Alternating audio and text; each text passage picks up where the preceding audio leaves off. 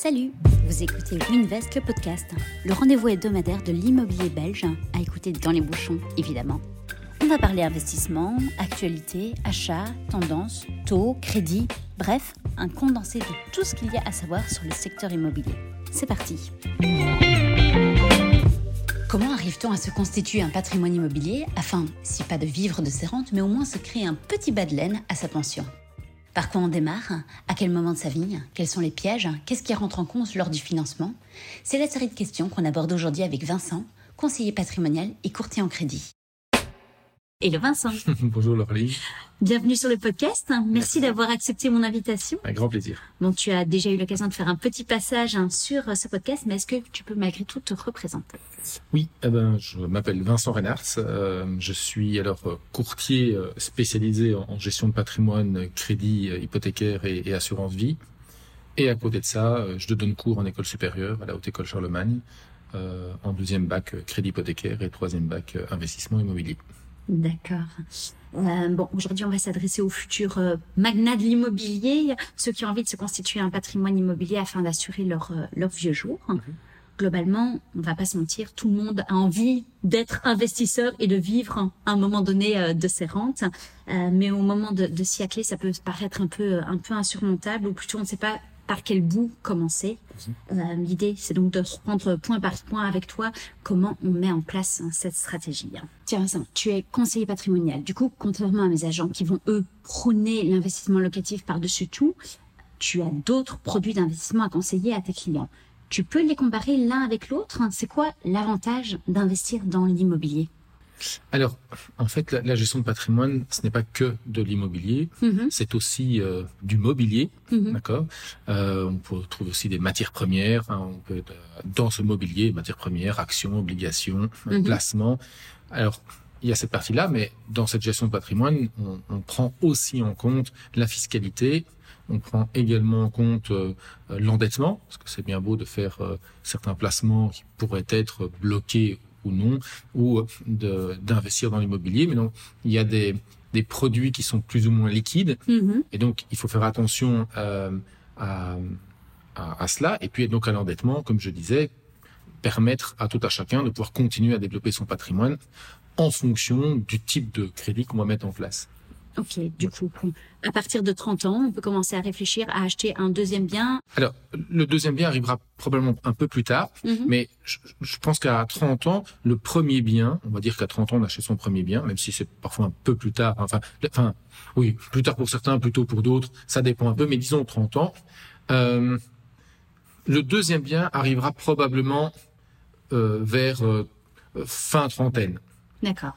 Mais c'est important de, de bien comprendre la, donc, de quelle direction on prend pour euh, correctement financer le deuxième bien.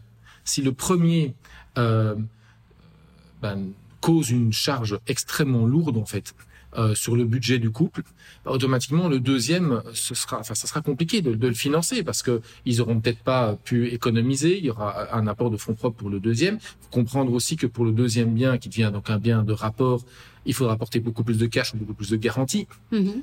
Donc euh, euh, donc les choses ne se font pas comme ça. Et donc il faut, euh, il faut bien comprendre le processus par lequel on doit passer dès le, dès le premier achat pour envisager les autres. D'accord. Et du coup, c'est quoi les, les, les, choses à éviter pour justement ne pas, ne pas se freiner dans les, dans les futurs investissements? Alors, pour moi, là, à 30 ans, euh, ce qui est vraiment important, c'est l'endettement. Un, un endettement pas trop important. Donc un endettement, c'est le pourcentage qui passe dans le crédit par rapport à tes revenus. C'est ça, c'est le rapport entre euh, le montant des charges et euh, les revenus. Fois 100, on obtient donc un pourcentage. Alors aujourd'hui, on peut monter jusqu'à 50% d'entêtement hein, pour sa maison euh, d'habitation. Mhm. Euh, voilà, c'est pas du tout un problème. Mais voilà, c'est un gros pourcentage par rapport à ses revenus. Alors si bien sûr dans le futur les revenus augmentent, tout va bien. Et donc cet le, ce pourcentage d'endettement va baisser avec le temps. Oui, mais le problème, c'est qu'il peut y avoir une maladie. Hein, je tombe à la mutuelle, je n'ai plus que 60% de mon salaire. Ah oui, mais on n'a pas pris en compte 60%, on a pris en compte 100% du salaire. Donc là, c'est des voilà, on peut perdre son travail. Donc il faut pouvoir euh, avoir une comment dire une, une soupape de sécurité. Oui, voilà, c'est tout à fait ça. Et, et de se dire, ben voilà, dans X années, eh bien, euh, on va pouvoir acheter un autre bien. Voilà, qu'est-ce que vous pouvez économiser aujourd'hui? Est-ce que vous mettez 5% de votre salaire de côté? 8, 10, d'accord? Idéalement, ça pourrait être 10, mais je sais très bien que pour beaucoup de personnes, c'est compliqué. compliqué hein. Voilà. Euh, et puis, ben voilà, ça, ça, on se projette 8 ou 10 ans plus tard. Pas trop vite, ça ne sert à rien. Parce que sinon, si on va trop vite, on va acheter des, des toutes petites unités. Et à un certain moment, ça va poser des problèmes.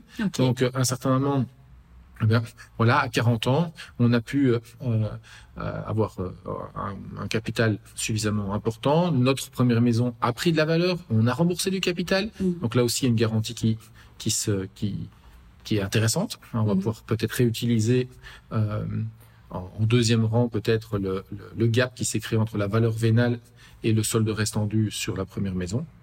Et puis et puis comme ça, on, on va construire quelque chose gentiment. D'accord. Tu commences à déposer tout doucement le concept de l'effet de levier, je pense. Le delta entre ce qui a déjà été remboursé et finalement le, futur crédit à prendre. Tu peux nous réexpliquer un petit peu le concept? Oui. Alors, en fait, euh, l'effet de levier, euh, euh, c'est tout simplement qu'on va utiliser, enfin, c'est une notion financière, hein, d'accord, et qui va désigner en fait l'utilisation de l'endettement pour augmenter le potentiel d'un investissement ou d'une transaction immobilière, entre autres, mais dans, dans les sociétés, c'est exactement la même chose, en fait, hein, pour une, une, personne morale. Et donc, dans ce contexte de crédit, eh bien, l'objectif, ça va être de bah, d'utiliser le montant emprunté pour pouvoir euh, acheter un bien, euh, soit bah, parce qu'on n'a pas suffisamment de cash pour pouvoir euh, acquérir le bien. J'ai 100 000 euros, je souhaite acquérir une maison de 300 000 euros je vais emprunter 200 000, donc ça mhm. c'est un effet de levier. Ou alors, et c'est là où ça commence vraiment à être très intéressant, j'ai 300 000 euros, je veux acquérir une maison ou un immeuble de 300 000 euros, bien je ne vais utiliser que 100 000. D'accord. D'accord? Et là, à ce moment-là, je vais pouvoir réitérer bah, deux autres fois l'opération. Pour financer un, un investissement locatif, on fait la même chose que lorsqu'on achète sa résidence principale. On consulte d'abord son banquier, son courtier pour finalement savoir euh, ce qu'on peut faire ou on fait différemment. Par où on commence concrètement? Alors, la première chose, je pense que oui, euh, il y a toujours lieu d'aller voir son courtier ou son banquier avant même de, signer une offre. Pourquoi on va le voir euh, son banquier ou son courtier avant de, signer une offre? Parce qu'il faut être certain de sa capacité financière. Mm-hmm. les critères d'acceptation des banques changent relativement souvent. D'accord? Donc euh, les taux changent également encore plus souvent. Hmm. Donc euh, surtout euh, pour le moment. Voilà, ils sont bien augmentés. Et donc il faut être sûr et certain que l'offre qu'on va émettre, eh bien, puisse être une vraie réalité pour soi-même et surtout pour son banquier ou son courtier. Donc ça c'est la première chose, c'est l'évaluation de la capacité financière. La deuxième chose c'est euh, peut-être une pré, alors attention, hein, pré-approbation. Je dis pas que c'est un avis positif ou déjà que c'est une acceptation, d'accord, mais une pré-approbation, c'est-à-dire que le courtier ou le banquier, avec son expérience, va dire écoutez, voilà, moi je ne vous donne pas de d'avis positif ou d'acceptation, mais vous rentrez complètement dans les critères d'acceptation votre quotité, hein, donc les mm. garanties que vous apportez sont bonnes, euh, votre endettement est tout à fait maîtrisé, vous n'avez pas fait de prison, euh, et, voilà, hein, vous n'êtes pas fiché, etc., etc. Donc euh, la sécurité État ne vous court pas après. Donc a priori, oui, euh, on pourrait imaginer mm-hmm. que euh, vu les circonstances actuelles, vous puissiez emprunter. C'est ça l'effet de levier. Ça, c'est la deuxième chose. Troisième chose, bah, j'en ai un tout petit peu parlé, c'est les taux. Hein, on a vu ici en un an ils ont triplé. Il y avait des taux de 1% à un certain moment, on est à 3. Maintenant, il y a encore 3. Euh, j'ai pas vu de taux à 3 pour l'instant, on est plutôt à 3,2. Les taux changent en fait tous les jours. Les banques les changent toutes les semaines. Euh, donc voilà, il faut vraiment faire attention parce que 1% en plus d'intérêt, mais c'est une somme importante à payer chaque année en plus. Oui, et des recherches immobilières, ça peut aller vite comme ça peut prendre aussi beaucoup de temps. Donc euh, concrètement, une acceptation il y a euh, il y a six semaines, euh, trois mois, elle peut elle peut changer du tout au tout, surtout dans la situation actuelle. Oui, c'est vrai. Et il faut le, candidat euh, acquéreur ne doit pas se précipiter pour mm. essayer de trouver quelque chose parce que ça correspond aux critères actuels de taux ou de, mm. critères d'acceptation. Donc, il ne faut pas se précipiter. Donc, c'est pour ça qu'il faut tenir au courant au fur et à mesure. Et puis après, je pense que le dernier point, c'est le montage spécifique. C'est-à-dire que en fonction de votre situation, euh, alors peut-être davantage le courtier que le banquier, mais le courtier va euh, peut-être vous proposer un montage spécifique en, en, prenant compte euh, votre situation familiale, successorale, fiscale, l'endettement, et donc peut-être qu'on va on va partir peut-être sur un, un, achat plutôt avec un démembrement ou en indivision ou euh, éventuellement euh, faire attention à la succession.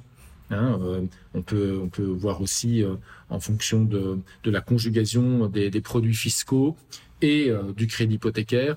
Est-ce qu'on ne peut pas faire en sorte que ça soit euh, comment dire, bah, un EIP ou une PLCI, une épargne pension par exemple, qui pourrait, ou une assurance groupe, qui pourrait mmh. payer le capital du bien que vous achetez en personne physique. D'accord. Donc il y a plein de, de, de, montages qui peuvent être extrêmement intéressants, mais pour cela, ben, c'est c'est pas au moment où vous avez signé le compromis qu'il faut commencer à se poser des questions, parce que là, votre fiscaliste va intervenir, votre notaire, le courtier, la banque, etc. Et donc là, on n'a plus assez de temps pour vraiment. Oui, on est un peu dans l'urgence en fait, une fois qu'on a signé euh, une offre et, un compromis. Hein. Oui, parce qu'il y a une clause suspensive qui court, mmh, mmh. et donc euh, il faut. Euh, il faut ça, ça, ça, impose d'être un peu moins créatif, mais un peu plus réactif, on va dire. Ah, très réactif. tu as beaucoup parlé de critères d'acceptation mmh. euh, dans l'un de tes points. Tu peux nous les nous les citer finalement? C'est quoi ce que va regarder une banque au moment de formaliser un avis sur l'acceptation, oui ou non, de son dossier bancaire? Alors le premier point que la banque va observer, ce sont les garanties, ce qu'on okay. appelle la quotité. D'accord. Si vous, euh, vous souhaitez acquérir votre maison d'habitation, la banque pourra vous, euh, vous prêter jusqu'à 100% de quotité. Donc, c'est-à-dire, la quotité, c'est le rapport entre le montant du crédit et la valeur du bien fois 100. On obtient donc un pourcentage. Donc, 100% de quotité, c'est que vous pouvez emprunter 100% du prix d'achat. 100% On parlait beaucoup de, de 90% ces dernières années? Oui, alors, on peut toujours emprunter 100%. Les, ces dernières années, on pouvait même aller jusqu'à 125%, ce qui est devenu plus que rarissime. Mm-hmm. D'accord? 100%, c'est toujours possible, mais il n'y a que 35% des primo-acquéreurs qui peuvent le faire. OK. D'accord? Donc, c'est quand même 35%. C'est pas trop anecdotique. Ils ont quoi ces 35% euh, concrètement? Euh, C'est la Banque nationale qui a, qui a décidé cela. Ok, d'accord. Pour empêcher, en fait, euh, que la population belge s'endette trop, mm-hmm. tout simplement. Et donc, il y a d'autres paramètres qui vont rentrer euh, en jeu. Okay. Euh, si vous voulez financer votre maison d'habitation, hein, donc je parle bien de maison d'habitation, donc vous allez y habiter, okay. d'accord? Euh, Il ne faudra pas dépasser 40% d'endettement. D'accord. Donc là, c'est déjà une petite gageure. Mm -hmm. Parce que ça veut dire que si vous devez emprunter 100%, c'est que vous n'avez vous avez déjà mis vos, les frais d'acquisition de côté, mais comme c'est votre premier bien, euh, les, les, droits d'enregistrement normalement sont, sont pas très élevés, mesurés, euh, maîtrisés, euh, et donc c'est que vous n'avez pas pu économiser davantage. Mm -hmm.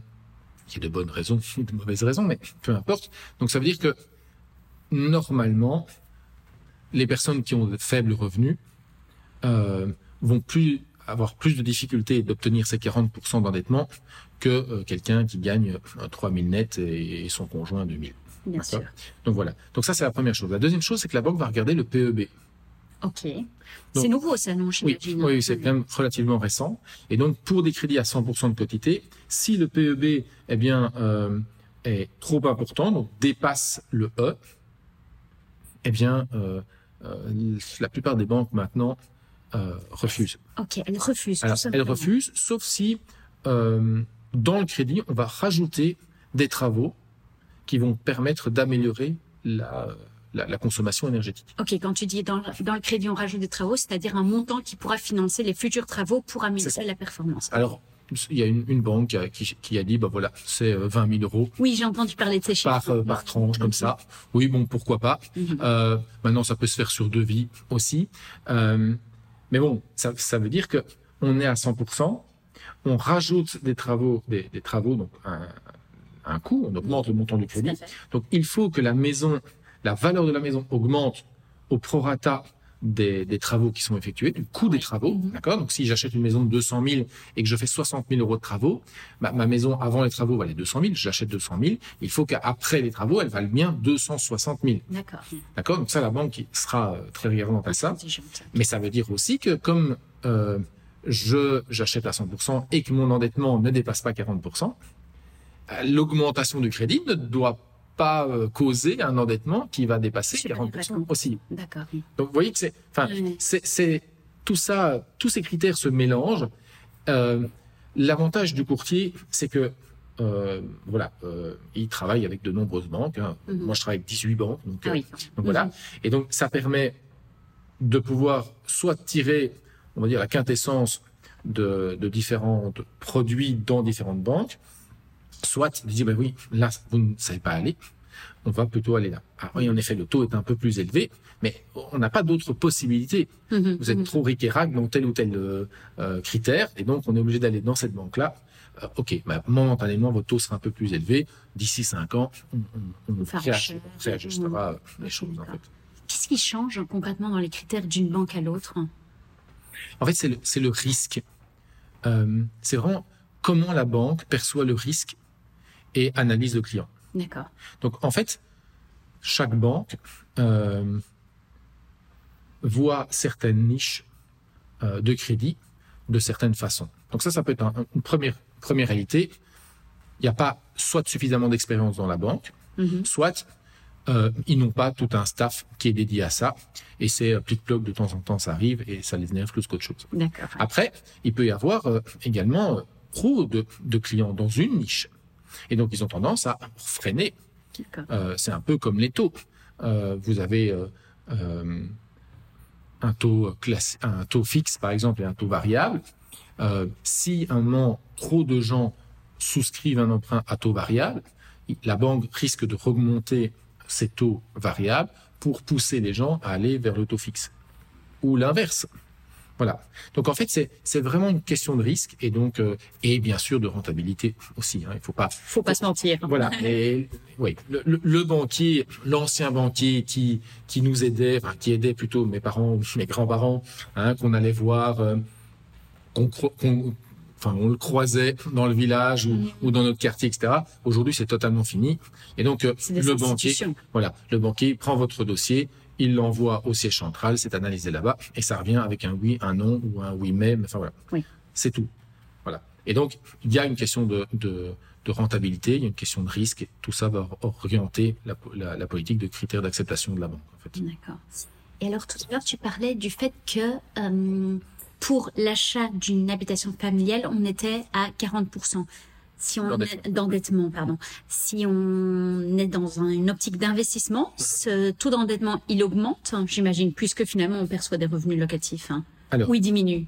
Alors, euh, lorsqu'on parle d'un immeuble de rapport, mhm. c'est-à-dire que oui, quand on entend immeuble de rapport, c'est pas l'immeuble. Voilà, c'est un, studio est un immeuble de rapport. D'accord. Un cote est un immeuble de rapport. C'est un immeuble parce que juridiquement ça ne bouge pas. Hein, ok, c'est pas du mobilier. Oui. Voilà, c'est pas du mobilier. Et deux, ça vous rapporte. D'accord. D'accord. Euh, donc à partir du moment où c'est un immeuble de rapport, là la quotité de facto est de 80%. D'accord. Donc ça veut dire que le montant emprunté ne dépassera pas 80% de la valeur du ou des biens qui sont mis en garantie. Ok. Alors, ça, c'est la grande théorie. Pour certains, à certains moments, pour certains clients qui sont bien connus des banques, etc., on peut monter à 90%. D'accord? Il y a toujours des petites règles, mais c'est très très rare. Voilà. Donc, 80%. À partir du moment où on a 80%, ben là, donc on est de facto pas à 100%, on a un endettement, enfin une quotité plus faible, et donc l'endettement, euh, on ne dépassera pas 50% d'endettement. Certaines banques peuvent monter jusqu'à 60, mais ça implique des, des, des revenus relativement importants. C'est évident que si vous êtes, vous gagnez 2000 euros et que vous êtes endetté à 60%, hein, ça veut dire 1200 euros. Mm-hmm. Il vous reste plus que 800 euros pour vivre, c'est pas possible. C'est pas assez. Par contre, vous en gagnez 10 000 par mois, vous êtes euh, endetté à 6 000 euros par mois, il vous en reste 4 000 pour vivre. Bon. On s'en sort. Je pense que c'est possible. Je pense que c'est possible. Il n'y a pas à serrer trop trop la ceinture, je pense. Voilà. ok. Après, généralement, plus on gagne, plus on dépense. Plus on dépense. C'est encore un autre sujet. C'est quoi les fonds propres minimum qu'on aurait besoin, que n'importe qui, toi, moi, euh, monsieur, madame, tout le monde aurait besoin pour investir dans l'immobilier? Alors, Lorsqu'il s'agit de la maison d'habitation, d'accord, au moins les frais d'acquisition Mhm. sont nécessaires et on pourrait emprunter 100% comme on vient d'en parler. Ouais. D'accord? Après, il y a quand même une limite. euh, Si vous achetez une maison de plus de 500 000 euros, ça passera pas. Il faudra, il faudra être à 90% de qualité. Oui, et puis de toute façon, béné- en tout cas à Bruxelles, on ne bénéficiera pas du, euh, de l'abattement. Euh, C'est 600 000. C'est 600 000 Oui. depuis, euh, depuis mars. Oui, c'est ça. tout à fait. Tout à fait. Pour l'immeuble de rapport, ben, il faut apporter, outre les frais, 20% en Comme plus. tu viens de le Ça dire. commence à faire beaucoup, là. ça fait 36%. Ouais, disons euh, 35, euh, il Ouais. y a 15% de frais de notaire, euh, euh, hypothèque et, euh, et droit d'enregistrement. Disons 15, plus 20, ça fait 35.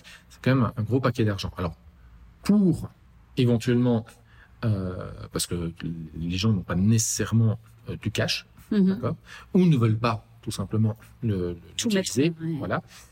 Il y a moyen d'utiliser en fait d'autres garanties. Alors, je peux prendre un autre bien. Je veux acquérir un bien de rapport. J'ai un bien qui est libre d'hypothèque ou euh, il me reste encore un petit crédit dessus, mais je le refinance avec. Et donc la banque sera en premier rang. Et donc je vais prendre la valeur du, du bien que j'achète plus la valeur du, du bien dont je suis déjà propriétaire. Mais alors, il faut qu'on ait déjà beaucoup remboursé de ce crédit pour le Oui, en, en hypothèque. hein. Oui, clairement. Euh, soit euh, vous avez injecté pas mal de fonds propres au moment de l'achat, soit vous l'avez hérité, soit vous avez amorti depuis 10 ans. En plus, Mhm. le bien a pris de la valeur. Il a pris de la valeur parce que l'immobilier a fait un gros boom ces dernières années. Voilà, c'est ça. ok. Donc ça, c'est une première possibilité. Ça peut être votre bien, ça peut être éventuellement le bien de papa et maman. hein. Alors, moins, les banques sont peut-être moins chaudes à prendre la maison d'habitation de papa et maman, mais ça peut être un immeuble de rapport de papa et maman. C'est les parents qui vont avoir peur en écoutant ce podcast. Voilà. Euh, bon, c'est- que pour les moins de, non, de 18 ans. Voilà. Euh, mais mes enfants n'écoutent pas, donc ok, c'est bon. Euh, Il y a autre chose qu'on peut mettre en garantie, c'est aussi les assurances vie. Donc, euh, on en a parlé un tout petit peu tout à l'heure, EIP, Mhm. euh, assurance groupe, tous ces l'INAMI euh, éventuellement pour le- le corps médical. Euh, ce sont des, des sommes d'argent qui sont versées soit par l'employeur, enfin, pour l'employeur, euh, voilà, la majorité c'est un peu différent, voilà, mais euh, et donc qui, qui grossissent jusqu'à la pension. On peut les utiliser comme garantie pour diminuer la quotité également. Et puis après, il y a les placements. hein. Je peux avoir voilà euh, 500 000 euros en cash sur un compte titre, sur un compte d'épargne, ou dans des placements, dans des fonds. Eh bien, je peux mentir, donc je peux bloquer, je peux, euh, voilà, je pourrais pas les utiliser parce que la banque va servir de Mhm. cela comme garantie. Et donc, je vais pouvoir euh, les utiliser comme garantie supplémentaire pour euh, me permettre d'atteindre les 80% éventuellement. Et on peut à ce moment-là trouver un accord avec la banque en disant, ben voilà, dans cinq ans, on réévalue. Dès qu'on est à moins de 80%, on va démentir ce placement puisque le bien sera à moins de 80%, enfin, le crédit correspondra à moins de 80% Moins de de 80%. la valeur euh, vénale. Il y a quelque chose qui m'a traversé l'esprit tout à l'heure. Tu as parlé du fait de d'éviter de se ruer sur des petites unités. Or, ça dénote un peu avec les informations que j'avais reçues, euh, euh, par exemple sur le podcast précédent, qui disait bah, pourquoi pas se tourner vers plusieurs petites hein, unités et pouvoir, euh, imaginons, j'ai euh, 300 000 euros d'apport parce que euh, la maison, euh, mes, mes parents sont malheureusement décédés et euh, la maison familiale a été vendue. J'ai une somme coquette hein, sur mon compte et du coup, plutôt qu'investir 300 000 euros dans une seule unité, moi je les splitterais pour acheter trois petites unités, on réduit le risque, etc. Mais toi, tu me dis le contraire. Tu me dis, ne vous ruez pas sur des petites unités. Pourquoi? Alors, il y a, il y a plusieurs raisons à ça. Alors, c'est vrai que la petite unité est plus rentable, Mhm. ça, clairement. Mais par contre, il y a plusieurs inconvénients, je trouve. Bon, un, déjà, purement financièrement, les banques vont être moins enclines à, euh, à permettre euh, à ses clients de développer leur patrimoine avec des petites unités. Pourquoi? Parce que un bien qui vaut moins de 100 000 euros, en vente forcée, la banque récupérera beaucoup moins que sur un bien, parce, voilà, parce que aujourd'hui, la majorité des gens euh, souhaitent acquérir une, une maison de, de, de trois, entre, disons, entre 250 et 500 000 euros, ou un appartement euh, entre, entre 200 et 400 000. La banque se méfie de ce type de bien. La deux- deuxième chose, c'est que euh, ça veut dire que vous allez commencer à avoir plic-ploc, à gauche, à droite, une multitude de petits biens. Ce qui veut dire que vous êtes dans des... euh, alors, soit vous achetez des petites maisons, d'accord Mais si ce sont des studios, vous allez être dans des copropriétés. Donc, à moins que vous... Votre, euh, votre plaisir dans la vie, c'est de d'assister à des, à des assemblées générales. chacun trouve son plaisir où il veut. Chacun ses hobbies. Hein. Vincent, on ne juge pas. Non, non, non, non pas. Mais c'est vrai qu'à un certain moment, c'est pas gérable. Pour terminer, c'est que dans ces biens-là, il y a un turnover de, de locataires qui est beaucoup plus important. Ah, personnellement, j'aime beaucoup euh, les appartements deux chambres, d'accord C'est pas trop grand, mais avec deux chambres. Locatif. Ah oui, clairement, c'est beaucoup, c'est à long terme, mhm. euh, avec un, rez-de-chaussée. Vous pouvez tout à fait imaginer qu'un couple euh, de, de, retraités puisse vivre confortablement et paisiblement dans votre appartement jusqu'à la fin de ses jours, mhm. d'accord? Donc ça, ça, veut dire moins de travaux, ça veut dire quelqu'un qui s'en occupe. Euh, mieux tout simplement, enfin qui, qui fait attention à, à, votre bien. Si ce sont des étudiants, des colocataires, enfin, ils savent très bien qu'ils vont partir un an ou deux ans plus tard. Bah, clairement, ils sont beaucoup moins regardants. C'est ce que j'aime bien dans, dans l'immobilier, c'est que c'est pas une science exacte et finalement, en fonction des intervenants que, que je rencontre notamment avec le podcast, c'est qu'on a on a plein de, de, de, perspectives différentes et ça rend ça hyper riche. Donc euh, oui, c'est ça. Et surtout, c'est que euh, ça, ça, dépend vraiment de de, de l'objectif de, de mm-hmm. la personne. Mon rôle en tant que gestionnaire de patrimoine, c'est de pouvoir euh, mettre sur la table les différents scénarios et objectifs. Voilà. Quels sont vos objectifs? Ok, très bien. Eh bien, je vais vous présenter tous les risques. Mhm. Quels sont les inconvénients de votre choix mhm. Voilà. Est-ce que vous y, vous y avez pensé Oui, génial. Eh ben, on y va. Si vous n'y avez pas pensé, réfléchissez-y, on en reparle. Moralité, impossible de faire un profil type de l'investisseur, c'est en fonction de ses revenus, euh, de ses objectifs euh, à court, moyen et long terme. Une petite dernière question pour toi. On parle depuis quand même quelques années de euh, taxation des revenus locatifs, hein, mmh. ce qui viendrait mettre à mal quand même, enfin mettre à mal ou pas, ce qui viendrait en tout cas bouleverser les calculs de, de rentabilité d'un oui, d'un rendement locatif. Concrètement, c'est quoi qui pourrait potentiellement changer? Si demain, et c'était le désir du gouvernement actuel, euh, de pouvoir taxer les revenus euh, locatifs, bon alors là, on est vraiment dans une grande nébuleuse, parce que ça fait 30 ans qu'on en parle. Mmh. Euh, nous sommes à un an des, des, des, élections, autant dire que le dossier est mis au frigo, même au congélateur. euh, voilà. Personne n'osera s'y attaquer d'ici. S'y attaquer maintenant, c'est certain.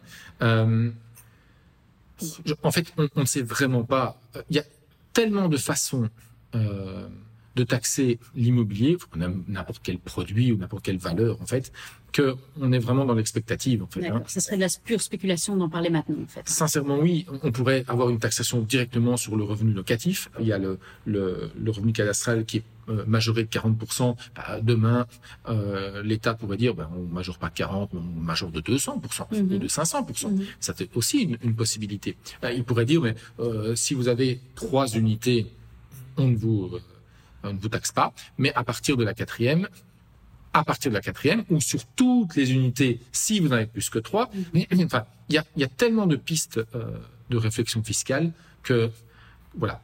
Par contre, c'est certain que si demain ça devait arriver et que de façon bête et méchante, l'État devait taxer euh, comme une entreprise euh, les revenus locatifs dès le premier le premier bien, dès le premier bien donc, je pense que là ça, ça ferait vraiment du tort à, à beaucoup de ménages qui ont hérité euh, d'un bien, papa et maman, voilà, ils le louent et ça agrémente leur pension maintenant. Mhm. S'ils se voient amputés de 20 ou 25 de, de leur revenu locatif, oui, là, ça sera plus du tout la même chanson. Et là, je pense que ça va créer cette classe moyenne qui a peut-être un bien en plus que son bien d'habitation, bah, on va les appauvrir.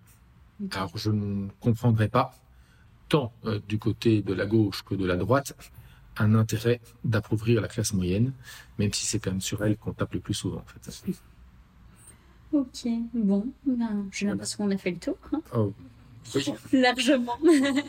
Merci beaucoup, Vincent. Avec grand, grand plaisir. À la prochaine. Oui, à bientôt. Au revoir. Vous l'aurez compris, se constituer un patrimoine immobilier, ce n'est pas juste chercher la perle rare sur les plateformes immobilières, faire une offre et répliquer cette action tous les 10 ans. Cela vient avec une série de réflexions pour être sûr d'aller dans le bon sens.